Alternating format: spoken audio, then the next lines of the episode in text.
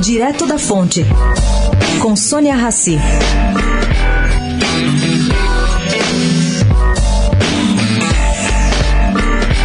A iniciativa privada arregaçou as mangas para fazer doações ajudando no combate ao coronavírus. Ontem foi a vez da BRF doar 50 milhões e em seguida veio o anúncio do BTG também de 50 milhões de reais. Semana passada, a Vale se comprometeu a importar 5 milhões de testes para detectar o vírus, uma operação de mais de 32 milhões de reais.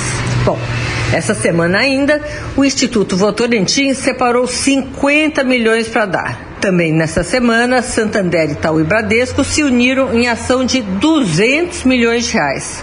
O Safra, por sua vez, compareceu com 20 milhões de reais.